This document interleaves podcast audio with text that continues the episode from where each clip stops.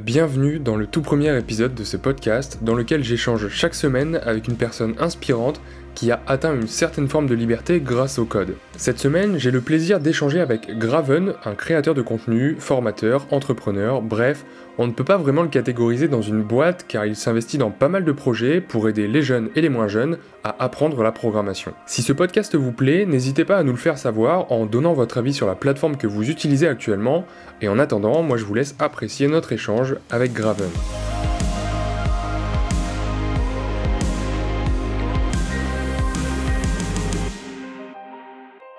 Alors salut Graven, euh, merci d'être là aujourd'hui, d'être l'invité euh, d'un de ces premiers épisodes du podcast. C'est un plaisir d'échanger avec toi aujourd'hui parce que c'est vrai que ça fait plusieurs mois, voire plusieurs années que je regarde un peu euh, ce que tu crées sur YouTube notamment. Donc c'est un grand plaisir d'échanger avec toi aujourd'hui. avant qu'on commence à discuter un peu voilà, de, sujets plus ou moins profonds, on va dire, est-ce que tu pourrais euh, rapidement te présenter, nous dire ce que tu fais euh, aujourd'hui euh, comme activité? Ok, alors du coup, bonjour à tous. Moi, c'est Graven, donc du coup, j'ai 21 ans. Ça fait maintenant plusieurs années que je fais de la programmation, 5-6 hein, ans, depuis 2013 que je m'y intéresse et on va dire, voilà, 5-6 ans que je commence à, à, y travailler un peu plus sérieusement. Donc, j'ai une chaîne YouTube que sur laquelle je travaille depuis maintenant quelques années, sur laquelle je vais apprendre aux autres à programmer ou alors, à s'intéresser au domaine du dev, tout simplement. Ok, et effectivement, j'ai vu qu'il y a pas mal de. Il y a, beaucoup, beaucoup de contenu sur ta chaîne YouTube. Il y a deux types euh, principaux de, vidéos. Il y a beaucoup de tutoriels euh, sur plusieurs langages et il y a également euh, des, des, des, des, vidéos plus sous format reportage. Et c'est ça que je trouve assez intéressant euh, dans, dans, ta chaîne YouTube, c'est que d'une part, tu apprends aux étudiants, on peut les appeler comme ça je pense, aux futurs développeurs, euh, à acquérir des compétences de base en programmation, mais en plus de ça, tu fais l'effort, j'ai vu notamment que tu étais... Euh, aller sur plusieurs salons et que tu avais fait des mini-reportages sur ta chaîne YouTube pour voilà, partager un peu, euh, euh, enfin montrer un peu à quoi ressemblent les métiers de, développeur ou en tout cas tous les métiers qui touchent de, de près ou de loin au digital. Qu'est-ce qui te. Enfin, pourquoi Qu'est-ce qui t'a donné envie de te lancer sur cette chaîne YouTube, de commencer à partager ton expérience sur cette chaîne YouTube? Alors du coup, euh, quand j'ai commencé ma chaîne, c'était principalement pour montrer ce que je savais faire euh, en Java. Donc j'avais euh, commencé par ce langage pour faire mes premiers projets. C'était sur le jeu Minecraft avec des, plugins. Donc c'est vraiment ça qui m'a fait me lancer sur YouTube. Puis après, on m'a conseillé de faire d'autres formats comme une série sur comment créer un site web. Puis après, une série sur l'application, les créations d'applications mobiles. Donc petit à petit, en fait, je suis parti euh, du contexte de base qui était euh, on va apprendre un langage particulier et faire une seule chose à plusieurs langages et un petit peu après, ça s'étendait à la programmation et maintenant on, essaie de s'étendre un petit peu plus loin euh, au niveau du, numérique finalement. Donc pas rester que sur de la programmation mais voir un petit peu tout ce qui s'y rattache finalement parce que c'est aussi important pour un développeur d'avoir une vision euh, assez globale sur, euh, sur ce qu'il y a autour. Donc que ce soit au niveau du design, au niveau euh, de comment on gère un projet, voilà. Tout ça, c'est des compétences que j'essaye de mettre en avant sur ma chaîne pour pouvoir déjà susciter l'intérêt des, personnes qui veulent apprendre dans un premier temps, puisque ma cible, c'est principalement les débutants, et d'autre part, pouvoir euh, pouvoir être intéressé, enfin pour moi, pour pouvoir me challenger sur, euh, sur des, des projets et sur le côté euh, pédagogie. Ok, ouais, c'est intéressant ce que tu dis parce que tu disais justement, je me lance dans telle thématique, sur tel langage de programmation, et ensuite, comme on me demande de faire des tutos sur du Python, sur du Java, sur des autres technologies que j'abordais pas jusqu'à maintenant sur ma chaîne YouTube, tu t'es dit pourquoi pas me lancer là-dedans? Comment tu as vécu ces différentes expériences, entre guillemets? Est-ce que c'était des langages, des technologies que tu ne connaissais pas du tout et tu t'es dit, j'aime apprendre des nouvelles choses, j'aime enseigner, du coup je vais faire l'effort euh, d'apprendre des nouvelles compétences pour ensuite les enseigner? Ou alors tu t'es cantonné entre guillemets à ce que tu maîtrisais déjà et tu as couvert comme ça un peu tout le champ de tes compétences, même si je pense pas qu'on puisse couvrir tout le champ de ses compétences, mais est-ce que tu as fait l'effort d'apprendre pour ensuite enseigner ou alors est-ce que c'est justement quelque chose que tu connaissais déjà? Alors au tout début de ma chaîne YouTube, euh, c'était principalement des choses que j'apprenais et on va dire le jour d'après, je montrais en vidéo parce que euh, ça me faisait kiffer de, montrer ça euh, sous un format un petit peu instructif. Maintenant, aujourd'hui, la communauté est beaucoup plus grande, on a beaucoup plus de, de, sujets à traiter, et donc forcément, je peux pas tout maîtriser, ou du moins pas tout à différentes échelles. Donc maintenant, je fais des sujets sur des choses que moi j'ai envie, principalement. Donc je fais quelques suggestions sur la chaîne, mais globalement, c'est moi qui garde le, dernier mot là-dessus. Et euh, ensuite, je fais pas mal de travail de RD. J'ai changé ma manière de, de produire les vidéos. Donc euh, avant c'était vraiment euh, j'avais une idée, euh, je la faisais et voilà je lançais mon record et puis voilà je faisais même pas de montage. Et maintenant il y a vraiment une grosse démarche projet qui est derrière pour, pour que ce soit qualitatif, aussi bien sur l'écriture du texte. Donc avant même d'écrire le texte, la première étape, c'est de trouver un, un sujet qui m'intéresse.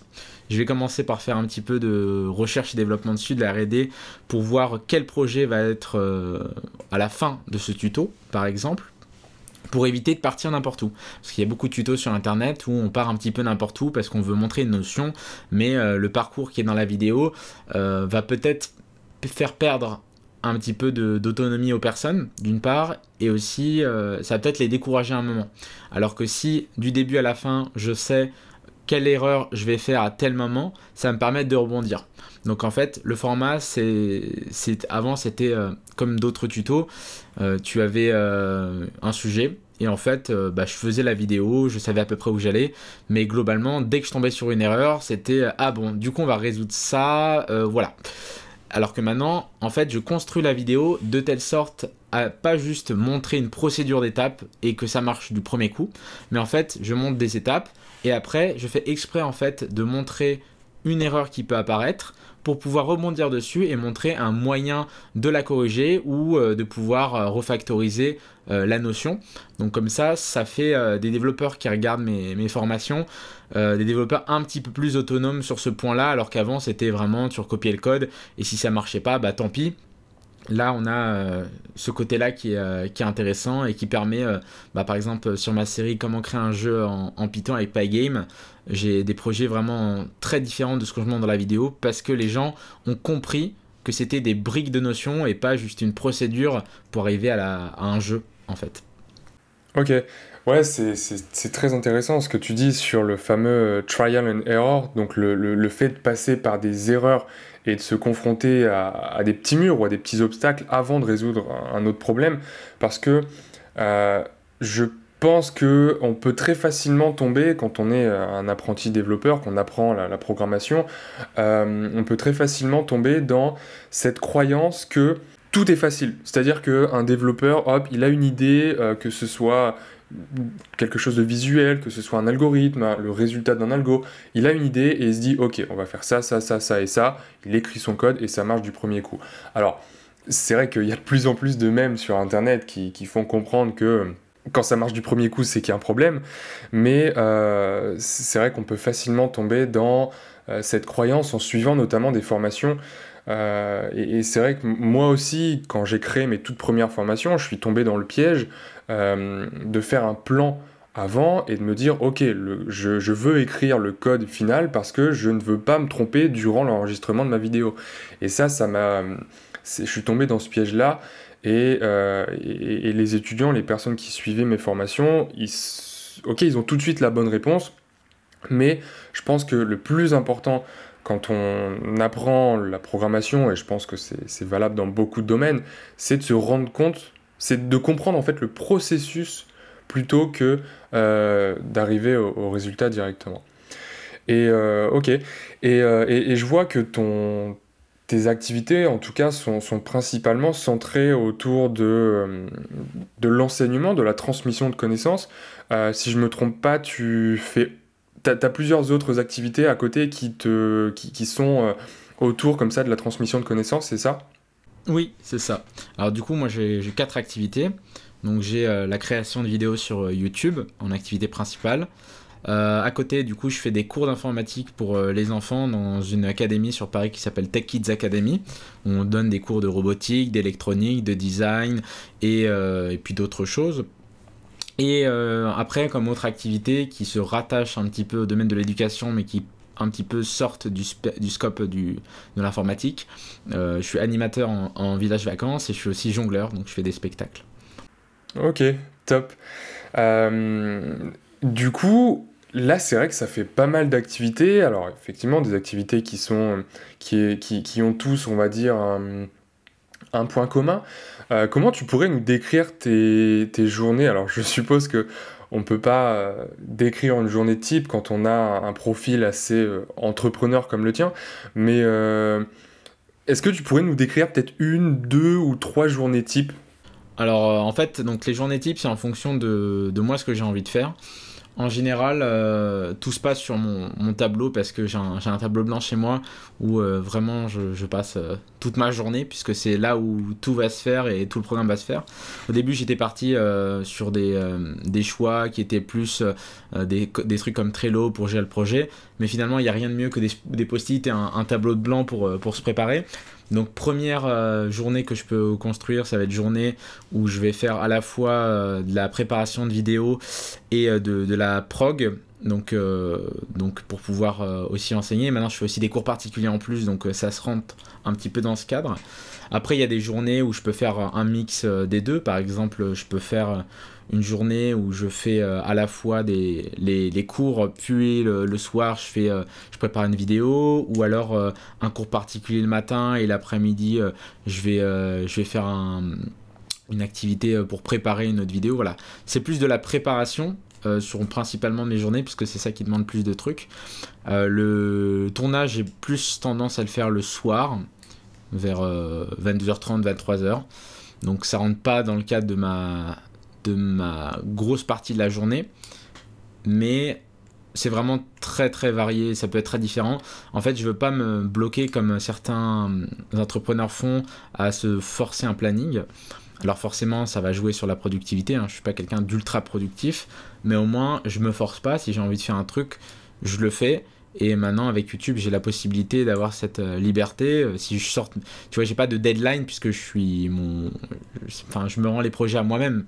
Si je sors une vidéo, bah, je sais que si je la sors pas demain, c'est pas grave. Je vais pas avoir une perte sur mon salaire ou alors un, client qui va être euh, pas content, tu vois. Après, sur d'autres types de projets comme les cours d'informatique, c'est un petit peu plus subtil parce que là, il y a une, attente particulière de la part des parents et tout.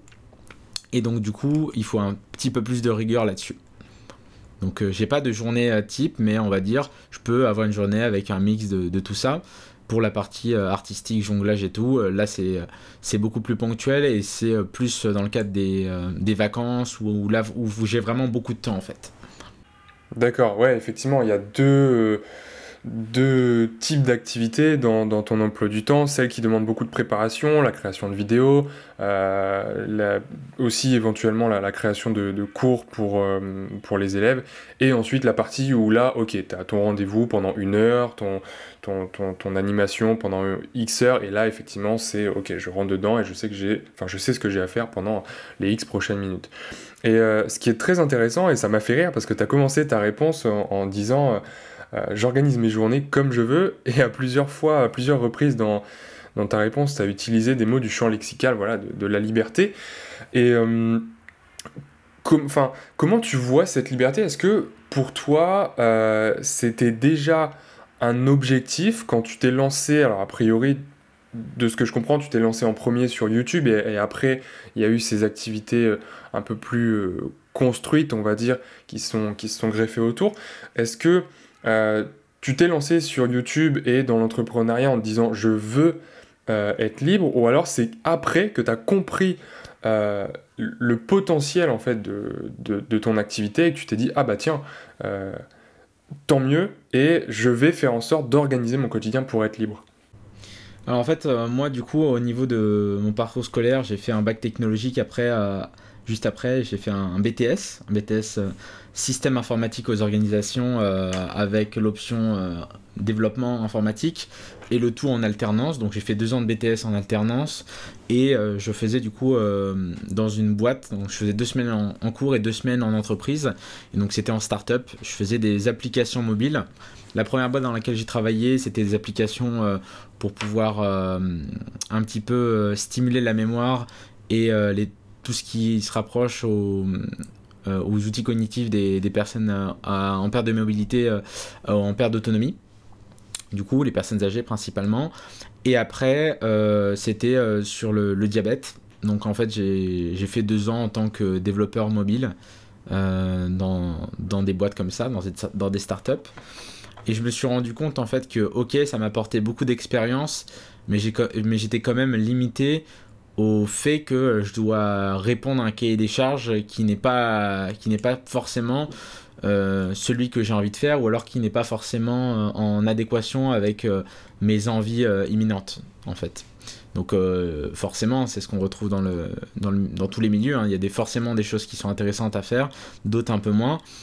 Mais je me suis dit en fait après les deux ans que j'avais pas envie de, continuer là-dessus parce que c'était en fait j'avais vraiment un gros manque d'interaction avec les autres parce que l'interaction dans le milieu du dev, c'est un, vrai souci. Alors ok, euh, tu fais toujours des réunions, des trucs comme ça, mais ça se limite à ça. Donc du coup, en même temps, à la fin de mon BTS, j'ai passé mon, BAFA pour être animateur. Et euh, du coup, je l'ai obtenu euh, en début de cette année. En même temps, j'ai rejoint du coup Takis Academy. Et j'ai trouvé ce, ce, juste milieu qui est pas mal, qui est à la fois de pouvoir faire mes vidéos dans mon coin tranquillement, ça va me rapporter une base d'argent, plus à côté de pouvoir faire des cours d'informatique pour retrouver aussi euh, ce côté, euh, ce côté, euh, comment dire, avoir ce côté plus humain, contact humain qui manque avec, avec le milieu du dev en entreprise.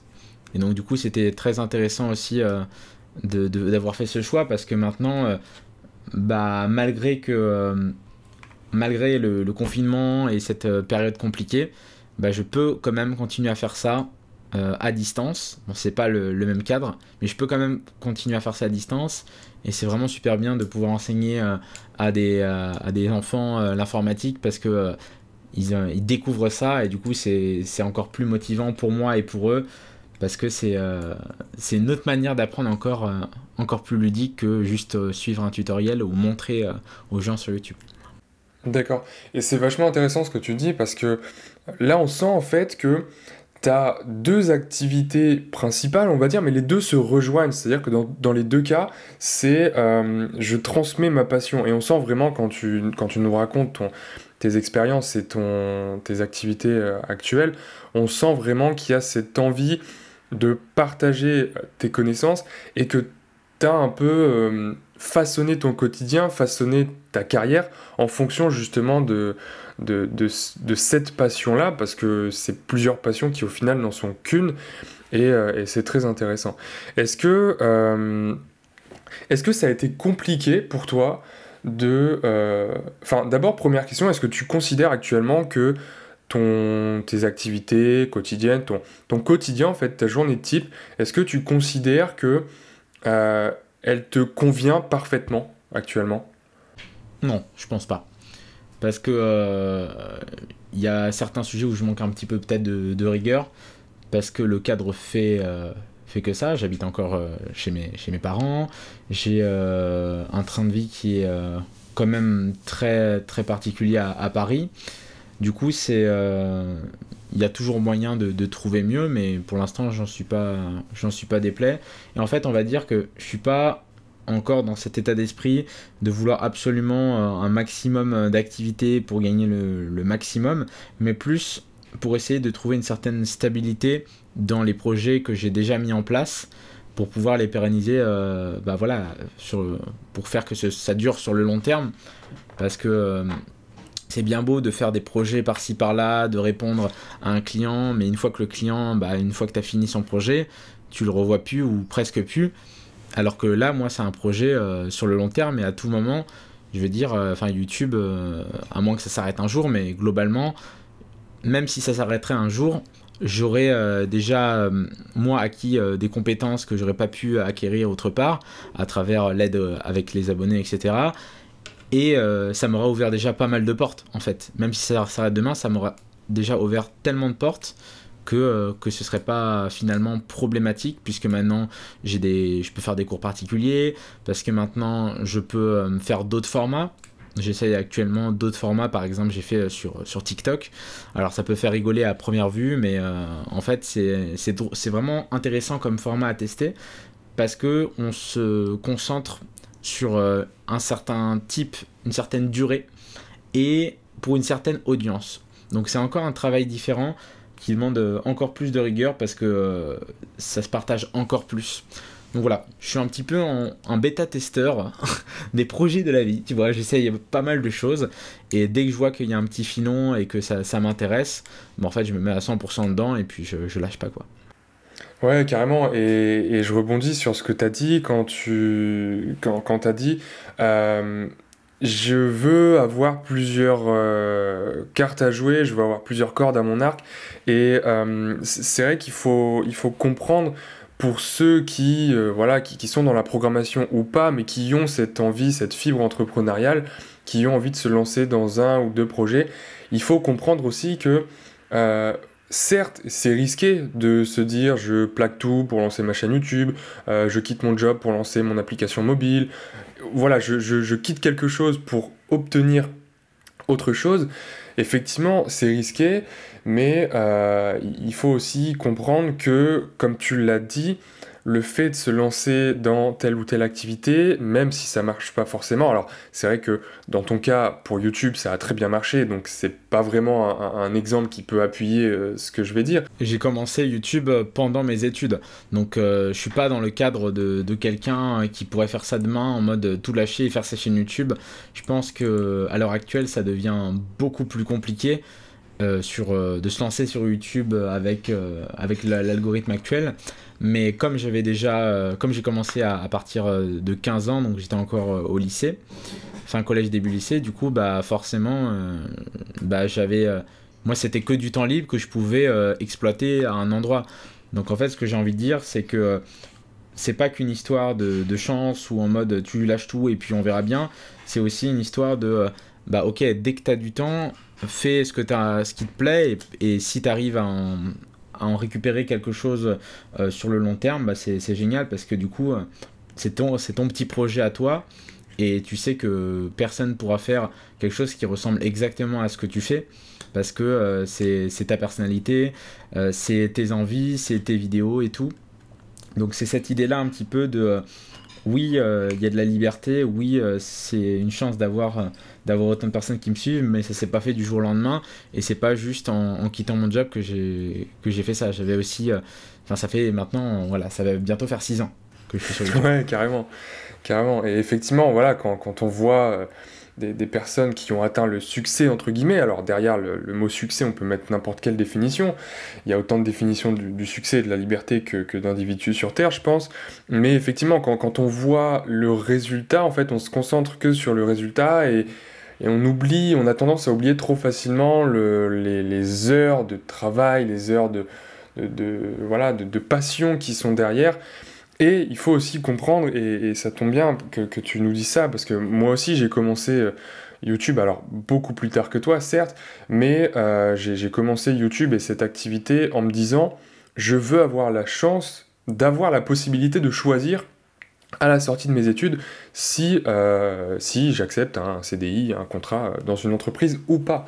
Et, euh, voilà. Alors, oui, il y a peut-être des, gens qui vont nous écouter qui se disent Bah ouais, mais moi j'ai fini mes études, je suis plus étudiant, euh, j'ai peut-être des, enfants à nourrir, enfin voilà, j'ai plus autant de temps, certes, mais voilà, il faut aussi comprendre que le plus gros risque en fait quand on se lance, c'est de se lancer du jour au lendemain c'est ça qui peut être euh, risqué et de tout abandonner. Mais il y a, d'autres moyens de se lancer, plus transitoires, plus safe, on va dire. Ouais, l'important euh, c'est vraiment de nuancer et de, de faire cette transition progressive et de pas tout de suite tout changer parce que sinon, euh, soit la communauté ne suit pas, soit toi t'es perdu, soit tu, vas, tu risques de faire une bêtise. Donc, vaut mieux quand même faire ça progressivement. Moi, par exemple, euh, sur ma chaîne, j'ai pas tout de suite, le jour au lendemain, changé euh, avec le langage Python. J'ai fait ça progressivement.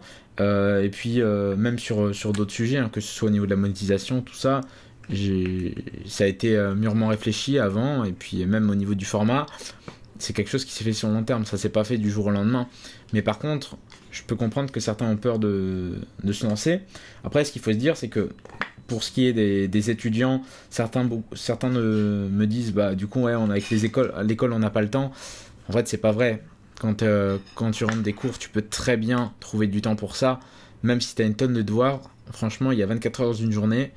Il suffit euh, de bien planifier euh, ses tâches et il y a moyen de faire ça.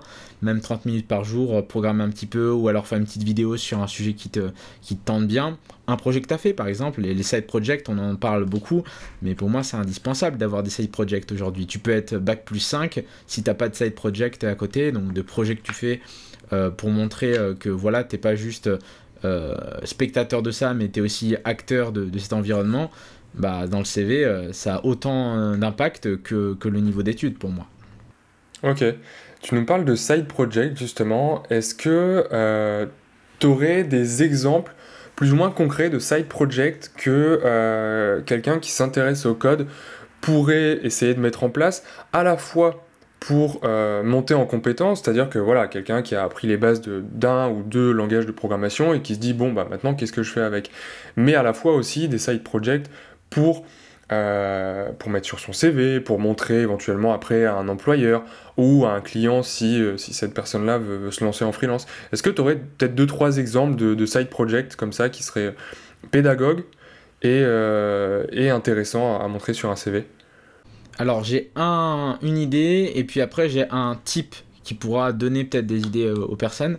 Donc déjà, l'idée euh, qui revient le plus, hein, on en parle, euh, il y a plein de personnes qui en parlent, mais c'est le principe de to-do list. Tu fais une petite to-do list.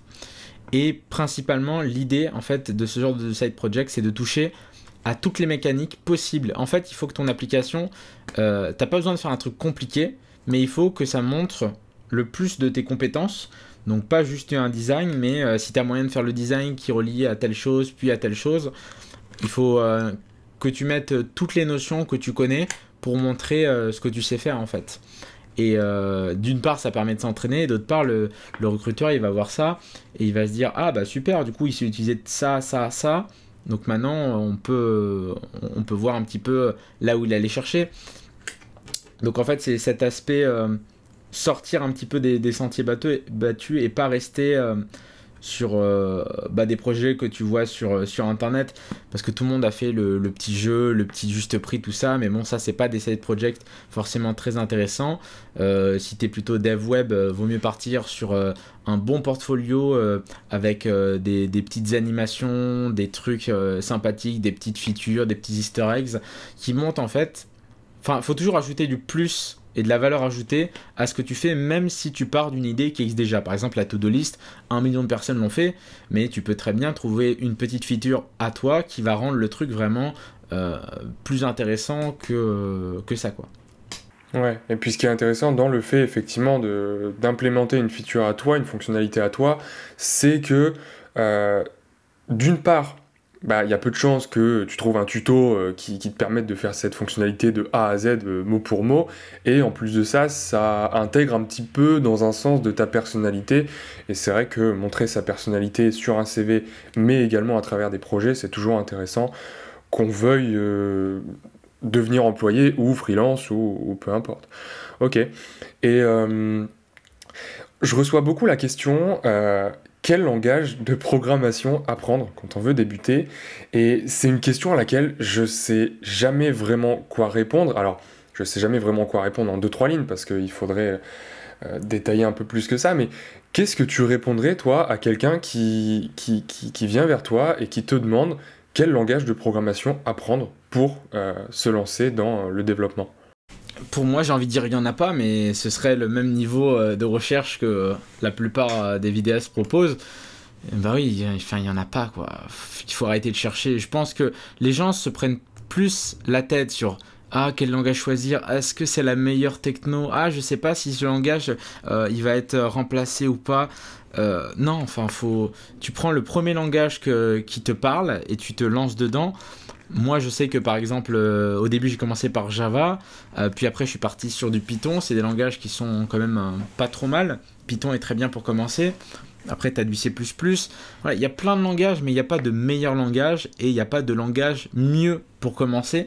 En fait, ça va dépendre déjà de, euh, ton niveau de, logique et euh, de ta facilité avec, euh, avec l'informatique et de ton expérience personnelle. Mais je pense que les gens doivent arrêter de se poser cette question et plutôt entrer dans le vif du sujet, j'ai envie de dire. Ouais, c'est ça. Moi, j'aime bien répondre. Alors, la réponse courte, on va dire, c'est euh, j'aime bien répondre que le langage, c'est un peu comme un outil. C'est-à-dire que euh, tu vas pas demain aller dans un magasin de bricolage et te dire bon, bah, je prends quel outil?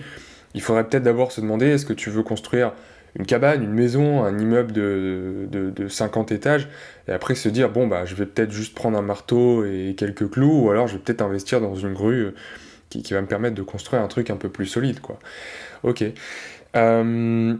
Mais il faut pas que les gens restent spectateurs de ça. Ça, c'est important parce que euh, j'en vois beaucoup euh, sur les réseaux sociaux qui, euh, posent cette question et justement ils regardent ça d'un œil extérieur comme si c'était quelque chose d'ultra compliqué d'apprendre à programmer alors que pas du tout. C'est juste un investissement personnel comme si tu apprenais une langue ou autre chose. Mais enfin il y a beaucoup euh, de freins en fait à l'apprentissage, mais les gens se mettent le frein tout seuls, j'ai l'impression.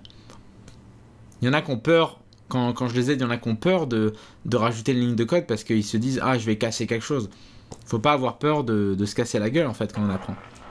Ouais, carrément. Et surtout, effectivement, quand, quand, on apprend, a priori, c'est qu'on n'est pas encore sur un projet qui est en production, qu'on n'est pas forcément déjà euh, sur une application, qu'on travaille avec plusieurs collaborateurs.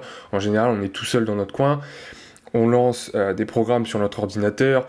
Bon, euh, il y a peu de chances que l'ordinateur se casse, qu'on fasse tomber un serveur ou qu'on fasse planter quelque chose, quoi. Ouais, et d'autre part, il y a quelque chose d'important à noter, c'est que d'une part, c'est c'est bien d'apprendre tout seul parce que du coup t'es pas influencé par, par les autres mais d'autre part faut aussi pouvoir s'entourer des personnes qui peuvent t'aider s'il y a un problème donc en fait il faut trouver ce juste milieu parce que le problème c'est que si tu vas si tu as toujours besoin d'aide. Tu vois tu es, quelqu'un qui euh, euh, dès que tu fais ton code et que tu as une erreur tu vas voir quelqu'un euh, bah du coup tu vas être dépendant de lui premièrement. Et d'autre part cette dépendance elle va te forcer à euh, t'imprégner de, de son expérience, mais dans le mauvais sens du terme. C'est-à-dire qu'en fait, tu vas même plus réfléchir par toi-même, tu vas d'abord lui demander pour dire est-ce que c'est bien, alors que ce serait mieux que toi tu regardes si ça te correspond à toi, à ton besoin, quitte à après revenir un an plus tard et dire c'est de la merde ce que j'ai fait, mais au moins tu vois, tu comprends pourquoi c'est de la merde parce que tu as fait ta propre expérience entre temps. Mais il y a beaucoup ce syndrome en ce moment en mode euh, bah voilà, c'est la même question de comment, quel langage commencer euh, pour coder, mais c'est la même chose pour est-ce que je dois prendre PHP ou un autre truc, ou euh, Java ou un autre truc, euh, faire des comparaisons à tout va. Pour moi, il n'y a pas de comparaison à faire. Tous les outils méritent d'être utilisés à partir du moment où tu sais pourquoi, dans quel cadre. Et voilà, il y a, y a, une personne qui disait euh, tu pourras peut-être mettre le nom parce que j'ai pas le, nom de la personne. C'est un, nom un peu compliqué. C'est il y a que deux types de langages. Il y a ceux dont tout le monde dit du mal et ceux que personne n'utilise. Et pour moi, c'est pareil aussi bien pour les langages que les outils, que les logiciels. C'est pareil partout. Si un langage n'est pas connu, euh, enfin si un langage est, connu mais pas mais pas apprécié, bah s'il est connu, c'est pour une bonne raison. Tu vois? Si PHP aujourd'hui, il y a plein de gens qui crachent dessus, et euh, c'est aussi parce qu'il y a plein de gens qui l'utilisent. Sinon, enfin, ça, ça va pas que dans un seul sens. ouais, tout à fait. Ok. Et est-ce que tu aurais euh, un, conseil, un petit tips ou éventuellement une ressource pour justement euh, arriver à trouver d'une part des personnes qui, qui peuvent t'aider, à, qui tu peux poser des questions, et en même temps ne pas non plus, voilà, comme tu disais, être tout le temps euh, derrière eux, à leur poser des questions, à chercher tout le temps la validation. Est-ce que, enfin, comment tu conseillerais de mettre en place concrètement? C'est une question un peu compliquée, mais euh, en fait, si on veut donner une réponse simple, je dirais que euh, il faut un maximum diversifier les supports. Parce qu'en diversifiant les supports, au lieu en fait de regarder, par exemple, tu vas apprendre à créer un site web. Bon, tu vas regarder sur internet, tu vas trouver des tutos écrits, des vidéos, euh, des e-books. Tu vas maintenant euh, pouvoir diversifier les supports en, prenant un livre papier qui va t'apporter encore une autre vision. Plus, euh, pourquoi pas, discuter avec quelqu'un de ça. Et en fait, pour moi, faut pas se rattacher juste à une vidéo, un texte, un tuto écrit ou un livre. Il faudrait que tu regardes un petit peu tout ça et que tu fasses ta propre expérience avec ça. En fait, il faut s'imprégner plutôt de ce genre de format plutôt que de les suivre euh, mot pour mot. Il faut pas avoir peur de d'essayer d'une part et d'autre part, faut pas avoir peur de se remettre en question sur ce qu'on a fait par la suite. C'est ce que ça revient à ce qu'on a dit euh, c'est-à-dire que, voilà, n'aie pas peur de faire, euh, de copier-coller plein de fois ton code quand tu commences, parce que ça va marcher. Parce que ce genre de choses, quand ça marche, quand tu commences, ça te donne une super satisfaction qui va juste t'encourager à aller plus loin. Moi, la satisfaction que j'ai eue quand j'ai fait mon premier site ou ma première application mobile ou autre chose, c'est une sensation que tu retrouves nulle part, en fait. Parce que tu dis, waouh, j'ai créé quelque chose de mes mains donc voilà, faut pas avoir peur de se lancer sur, euh, des petits projets euh, pour pouvoir déjà se mettre en confiance, même si c'est pas forcément opti, même si c'est pas forcément les bonnes pratiques, même si tu recopies, au moins tu as fait ton projet, ça t'a donné l'envie. Et je pense qu'aujourd'hui, il faut plus donner l'envie aux débutants pour qu'ils puissent ensuite chercher par eux-mêmes et commencer à être autonomes en informatique, plutôt que juste de les aiguiller sur tel ou tel projet pour ça que sur ma chaîne, je propose euh, plein plein de formats différents. C'est pour que les gens aient le choix. Ok, top. Et effectivement, ce que tu me dis là, ça me fait penser à, une anecdote euh, assez récente. Euh, moi, j'ai fait mon stage donc, dans, une, dans une boîte à Paris cet été, mon stage de fin d'études, donc en tant que développeur iOS. Et une grosse partie de ce stage, c'était du refactoring. Alors, le refactoring, pour ceux qui ne savent pas, c'est en gros prendre un code existant et essayer soit de le réparer, de l'améliorer, de le rendre un peu plus propre. Et en fait, cette application-là, donc sur laquelle j'ai travaillé, euh, c'était une grosse application. C'était pas euh, la petite application euh, d'une startup qui avait six mois, qui était née six mois plus tôt et qui avait lancé une version de l'application très rapidement. C'était vraiment une application qui était utilisée par beaucoup de monde. Et pour autant, il y avait une petite partie de cette app qui, qui était alors on va pas dire sale entre guillemets, mais qui, avait une très grosse marge d'amélioration. Et en fait, ça rejoint un peu ce que tu disais dans le sens où euh, il faut juste se lancer. Alors, certes, il y a des bonnes pratiques, certes, il y a des schémas à suivre plus ou moins quand on veut développer une application professionnelle entre guillemets, mais il faut pas non plus trop se prendre la tête en se disant il faut absolument que ce soit comme ça, mais comme moi je sais pas à quoi ressemble le comme ça, bah je vais pas me lancer on peut déjà lancer une première version et après il y aura toujours des améliorations possibles à faire. Ok, euh, bah, je pense qu'on a, fait, euh, a fait un peu le tour de, ce que je voulais euh, aborder avec toi. Est-ce que tu aurais une ressource, un livre, un site web, une série, un film, un podcast, enfin peu importe, une ressource particulière que tu as bien aimé, qui t'a inspiré et que tu aimerais partager aux auditeurs? Stack Overflow. voilà, moi c'est, je jure que par ça. Donc à partir de là, voilà, c'est la bible des développeurs ça. C'est vrai que il faut pas, ouais, je pense qu'on va terminer sur ça et surtout insister sur ça pour la fin de cet épisode. Insister sur le fait que il faut pas hésiter en fait à chercher sur, sur Google, sur n'importe quel autre moteur de recherche, à, se dire ok j'ai une question, je sais pas comment faire, bah je vais chercher. Et, c'est vrai que enfin à plusieurs reprises, on se dit, euh, on se demande si un développeur est bon parce qu'il passe sa journée sur Stack Overflow. Mais je pense que justement, euh, la réponse c'est oui, il est bon parce qu'il passe son temps sur Stack Overflow, parce que justement, euh, enfin pour moi un développeur c'est pas quelqu'un qui connaît tout par cœur, c'est quelqu'un qui sait où aller chercher ou en tout cas où poser la question euh, pour, résoudre un problème ou pour, pour avoir la, réponse à, à, une question qu'il a quoi. C'est pas que quelqu'un qui fait que pisser du code toute la journée. Ça, il faut, le noter parce que quand, quand certains regardent nos vidéos, euh, même euh, j'imagine chez toi, avec les formats que tu fais, ils doivent se dire Waouh, ça défile dans tous les sens, ça doit être compliqué. Euh, moi, il y en a qui me font Regarde Graven, j'ai fait un code avec 5000 lignes de code. Ouais, mais être développeur, c'est pas juste avoir le plus de mots euh, dans ton code, c'est euh, savoir ce que tu fais et trouver un moyen le plus simple possible de faire ça. Moi, par exemple, avant de, faire ce petit podcast, je, préparais un, format euh, que, j'essaye de faire. En fait, c'est je vais montrer aux gens comment faire un jeu d'échecs en Python. Et voilà, j'ai eu l'idée hier soir, je me suis dit, bah écoute, on va faire ça. C'est intéressant, je vais pouvoir apporter une approche euh, débutant. Et puis aussi j'évite de me spoiler en regardant des vidéos. Mais tu vois là je, regarde un petit peu comment ça marche sur internet. Euh, je découvre en même temps les règles du jeu d'échecs euh, plus en détail sur le côté technique. Mais voilà tout ça c'est des expériences bonnes à prendre. Même si tu n'arrives pas à mener ton projet au but au bout l'important c'est c'est le chemin c'est pas l'objectif quoi. Ok, et tiens, rapide question, comme tu es sur un projet actuellement depuis hier soir apparemment, c'est top, combien de temps enfin, quel est le pourcentage de temps, selon toi, euh, que tu passes sur un projet à coder, mais vraiment à écrire des lignes de code? Alors moi, c'est compliqué, parce qu'en fait, tous mes side projects, c'est pour YouTube. Simplement.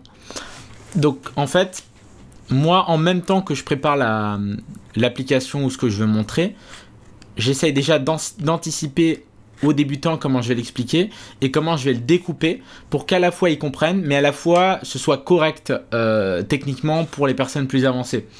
Et ça, c'est un, curseur assez compliqué à trouver et je pense que c'est un des trucs plus compliqués dans mon, dans mon taf aujourd'hui.